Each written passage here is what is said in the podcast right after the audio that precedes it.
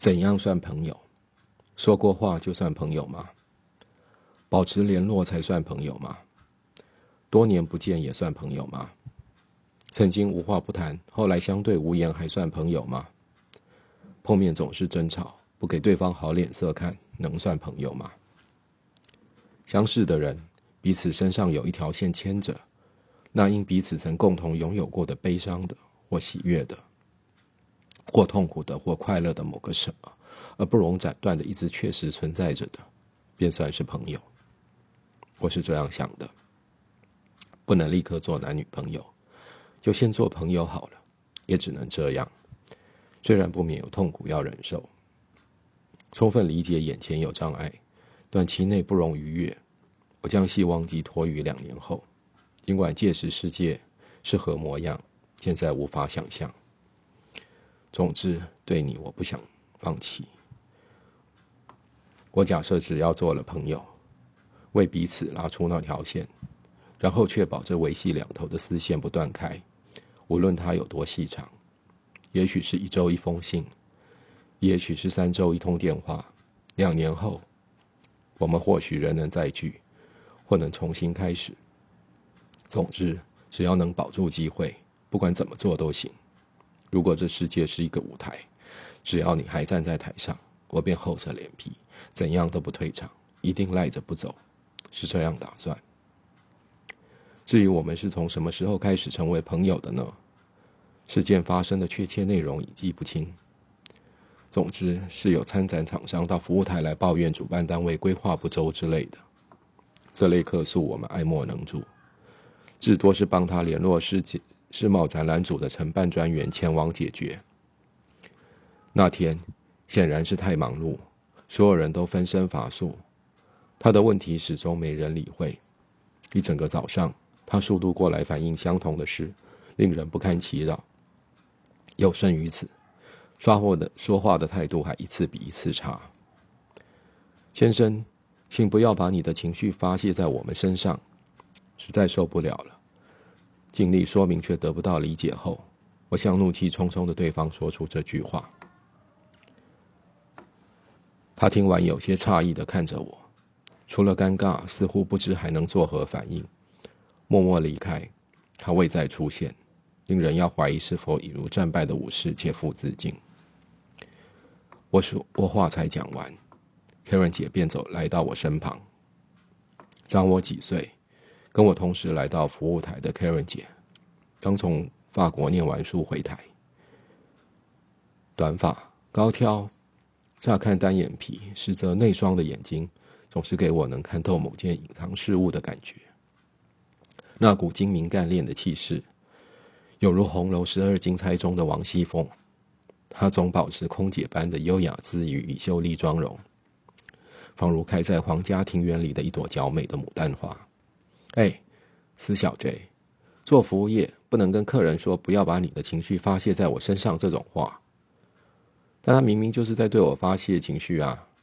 我看了他一眼后说：“做服务业，客人最大。”不管他的态度再差，我们都还是要好好跟他解释，不能讲那种话，知道吗？他很有耐心的继续解释，就差没伸出手来拍拍我的头。嗯，我没再出声。相识以来，肯定是有缘。客人姐对我非常好，我明白她的一番话全是善意，但懵懵懂懂间，心里面还是觉得无辜。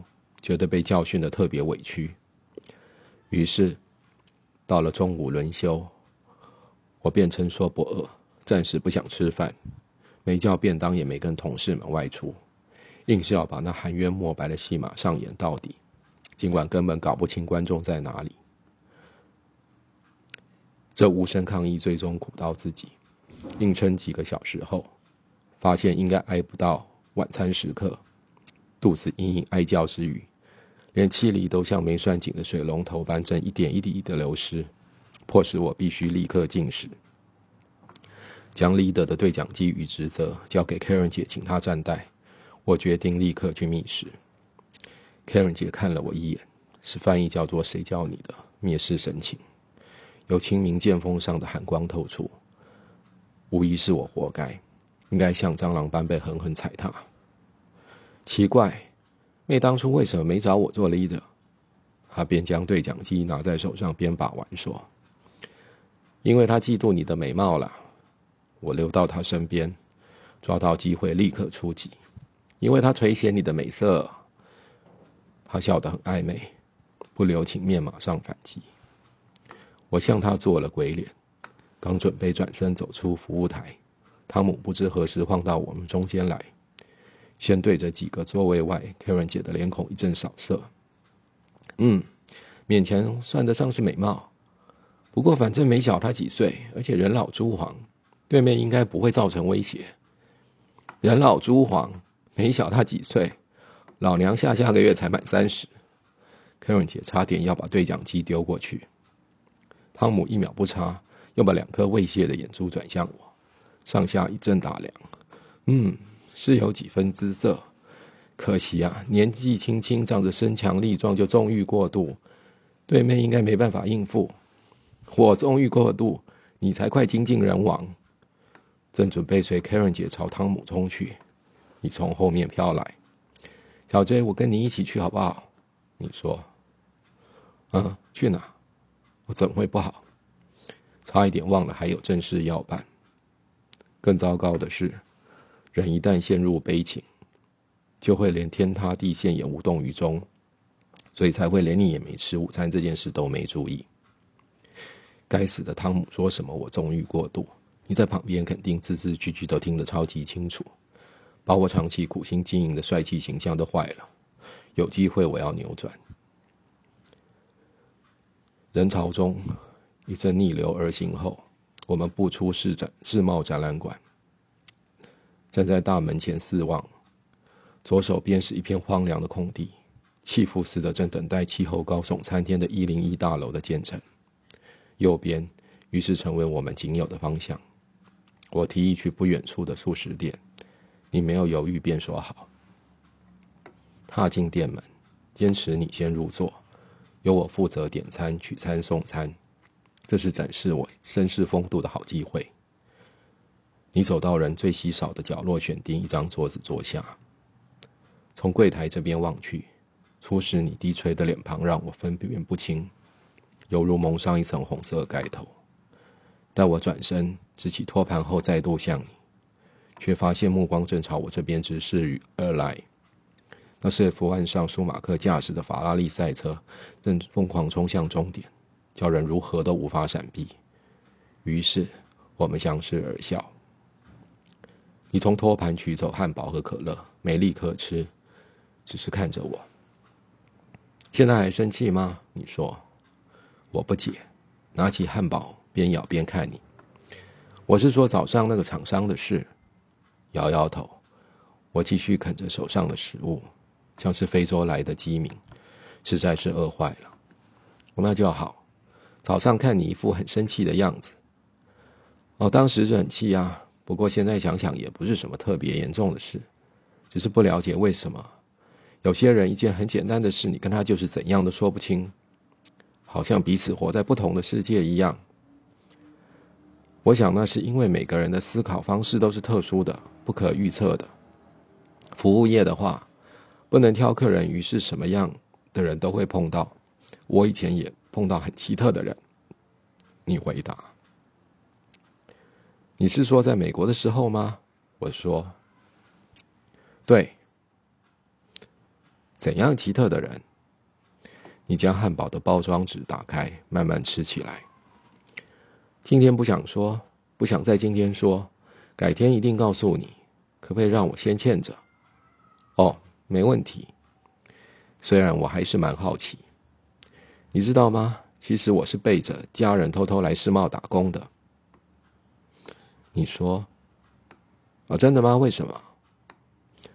知道的话，他们一定不许。他们觉得我难得回台湾，应该到处去玩玩，不必那么辛苦还出来工作。家里又不是真的让我缺钱。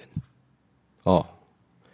可是你每天早上就出门，晚上才回家，难道他们都不会问你在做什么吗？我就说为了功课的需要，要到图书馆搜集资料。搜集什么资料呢？搜集上课要用的资料啊。像我这阵子一直以亚洲为主题，在收集一些跟服装进化、演变相关的资料。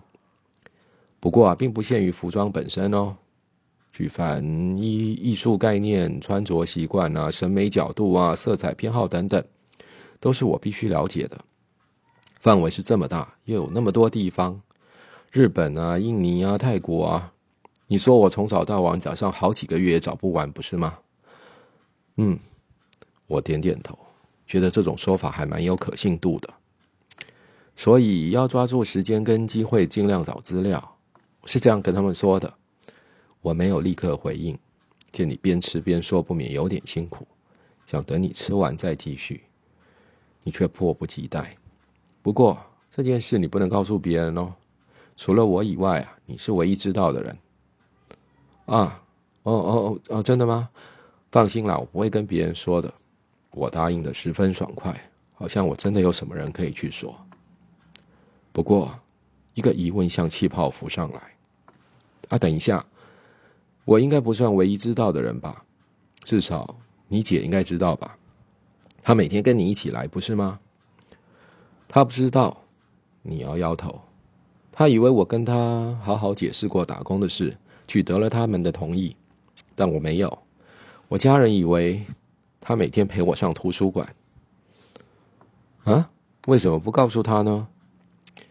因为一旦他知道我根本是骗了他们的话，就绝对不愿意陪我来了。反过来啊，还会一起阻止我。原来如此，我姐啊，跟我个性完全不一样。她很老实，很听话，我则是比较不乖，比较让大大人伤脑筋的那个。我拿起一根像落水狗般失去温度的薯条，塞进嘴里。那为什么你一定要出来打工呢？因为我想多看看这个世界啊！你说，不是看风光景致之类的哦，是看人类生存的世界。你要补充，人类生存的世界，我们不正身在其中吗？所以啊，待在家里是看不到的。跑到山巅水崖也是看不到的，要走到人群中才看得到。不是哦，是啊。你把手上的东西放下，用一种像诗人发表和平宣言的表情对我说：“人类生存的世界是很有趣的。虽然说啊，其他动物生存的世界说不定会更有趣，可是没办法看到啊。人类为了自己的生存，把其他动物都赶到很远很远的地方去了。”还有动物园不是吗？不要跟我说动物园哦，那里只是关着一群可怜动物的人类世界的最残酷角落罢了，绝对不是什么动物的世界。哇，怎么猜到我的心思的？大概吧。但但人类的世界有什么好看的呢？为了生存，人类对彼此也像对待其他动物那样，嗯，不说不定更残酷，不是吗？嗯，是啊，不过这情有可原，毕竟谁都想要更强、更好的活下去呀。其实啊，以看世界这件事来说，一般人总觉得看得越多就会发现越多丑陋，但我不觉得。我觉得对世界越了解，就越能发现其中的美好。如果越了解就发现越多丑陋的话，我觉得都是把单纯的事情看复杂了。当然，不是说这个世界就没有丑陋的部分。丑陋的部分不但有，而且我也喜欢看哦。因为看过丑陋，才能知道美好，就像尝过苦才知道甜一样。你说，不过什么才算美好，什么才算丑陋呢？我问。以我来看的话，既没看到美好，也没看到丑陋，那根本什么表情都不存在，只是一张张没有灵魂的脸啊。我发出小猪般的哀嚎，到时候你就能看出来，就像闸门开了，水才会流出来。你平静的回答：“嗯，对不起，除夕到初二南下的车票全卖完了，你明年请早。”你以类似这种令人沮丧到底的口吻回答我：“